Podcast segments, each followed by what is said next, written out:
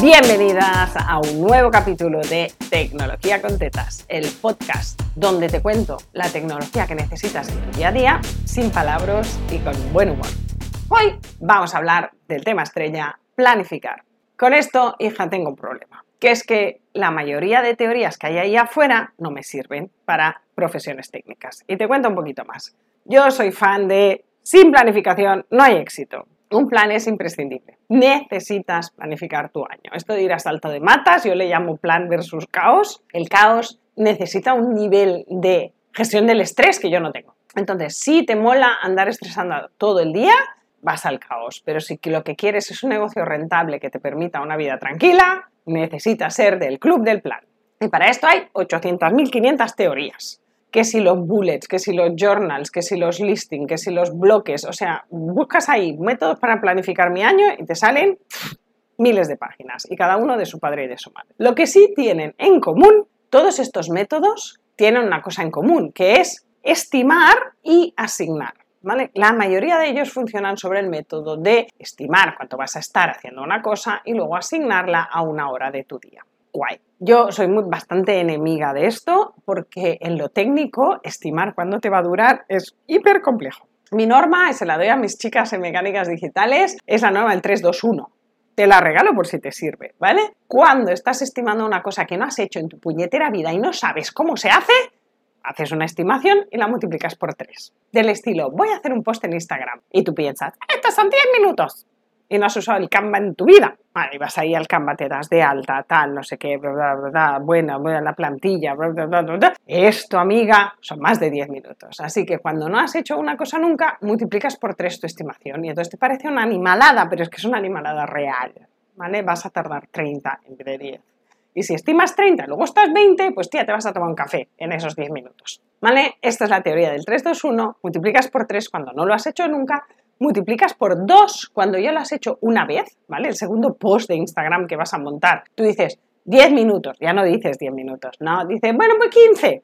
Vale, pues ese por dos. Y te siguen dando 30, amiga. Y te fías de tu estimación sola y exclusivamente cuando sea más de la tercera vez que haces la misma cosa. ¿vale? Esto es como las opiniones médicas contradictorias. Necesitas tres. Pues para estimar correctamente también. ¿Qué nos pasa a la mayoría de emprendedoras que me escuchan? Es que siempre estamos haciendo cosas nuevas porque se nos va la cabeza. Es así de fácil.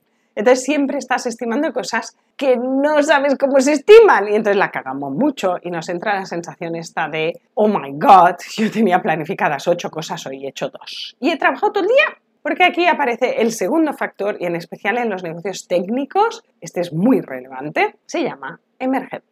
Tú te has planificado tu día estupendamente y resulta que el sistema se cae.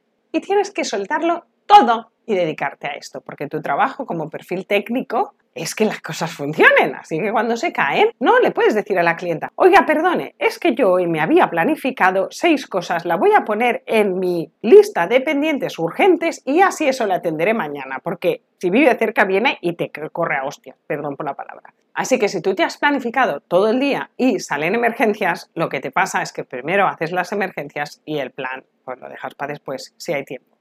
¿Qué pasa? Muchas teorías, alguna me lo ha dicho las organizadores profesionales. Bueno, pues te dejas un tiempo para emergencia, tío, ya, pero si, o sea, si es difícil estimar el tiempo de mm, poner en marcha un email marketing, el tiempo de mm, usar una emergencia y cuándo me va a pasar, es que esto no se puede estimar.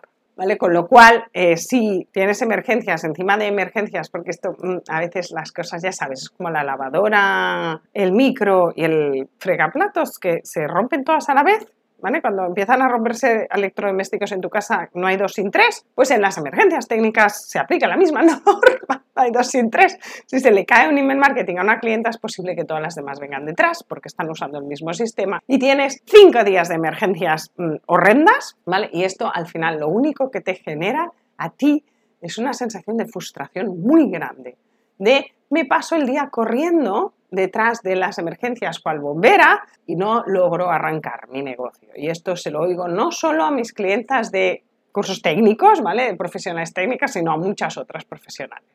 Yo no soy una gurú, esto se lo digo a mis alumnas también, o sea, te cuento la verdad. Esto es lo que me caracteriza, contarte la experiencia y lo aprendido en estos años. ¿Qué te diría? Yo te cuento lo que hago y lo que me funciona, ¿vale? Yo soy una tía súper ejecutora, ¿vale? Soy con amor, yo me llamo a mí misma apisonadora. O sea, voy y voy y voy pase lo que pase. Soy la persona más testaruda de la Tierra y soy una gran ejecutora. Y me he dado cuenta de que los métodos que están allá afuera no me servían porque no contemplaban la emergencia técnica. Así que he desarrollado mi propio método que a mí me sirve con mi personalidad y mi manera de ser, pero que no tiene por qué ser milagroso. Pero si estás en un negocio técnico, eres programadora WordPress, eres eh, mecánica digital, eres experta en email marketing, si estás en este sector donde la emergencia ocurre, yo aquí te lo dejo por si te sirve. Yo le llamo método de bloques laxos. Que es básicamente divido el día en dos bloques grandes, mañana y tarde. Y tengo unos post-its de estos cuadraditos, ¿vale? No de los muy pequeños, sino de los que son eh, de forma cuadrada. Yo tengo la letra muy grande, ¿vale? La letra manuscrita. Y esto me sirve para limitar. Entonces, solo puedo ejecutar ese día lo que me cabe en ese post-it. Y normalmente me caben dos o tres cosas. Pues empiezo a enrollarme mucho y ya no me caben más palabras. Y este es un método infalible. Y a veces mi objetivo del día es hacer una factura, escribir tres mails y preparar tres diapositivas. Y dirás, coño, pues si te sobran 20 horas, ya lo sé. Pero esto es lo que sí o sí tengo que hacer en ese día. Y si lo puedo hacer entre las 9 y las 10, fantástico. Tengo todo el día libre, voy a entrecomillar, ¿vale? Para acometer otras cosas. Y si aparece una emergencia, yo ya he cumplido mis objetivos del día. Y ese post-it lo tiro cada día. Por la mañana escribo lo que voy a hacer, las tres cosas que voy a hacer hoy, que son urgentes sí o sí, las tengo que acabar. Y el resto está pendiente. Tienes que poder vivir con esto, por eso te digo que es un tema de personalidad, ¿vale? Yo tengo muy claro dónde voy y qué quiero conseguir y qué cosas son críticas para conseguirlas. Por eso la importancia del plan que te hablaba al principio. Si no tienes un plan muy bien definido de en mayo voy a estar haciendo esto y para poder llegar en mayo tengo que planificar esto, esto y esto hoy, porque si no, no llegamos, entonces sin un plan esto es muy difícil, va siempre a salto de matas. Entonces yo hago un bloque por la mañana, un bloque por la tarde y mi post con tres cosas.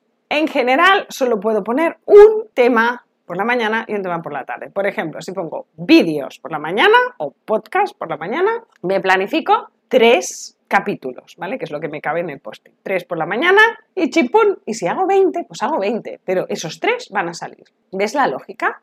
No es intento colocar todas las cosas que tengo pendientes en mis días apretadas, que si me falla la primera del día voy tarde siempre, sino al revés, dejarme muchísimas horas libres. ¿Por qué? Las horas libres puedo acomodar emergencias y seguir dando resultados, porque en esas horas libres es donde realmente puedo acomodar las emergencias, donde realmente puedo dedicar ese tiempo extra a un cliente o donde realmente puedo vender. ¿Vale? Vender es estas cosas también que haces a salto de mata. Me llega un mail, me llama alguien.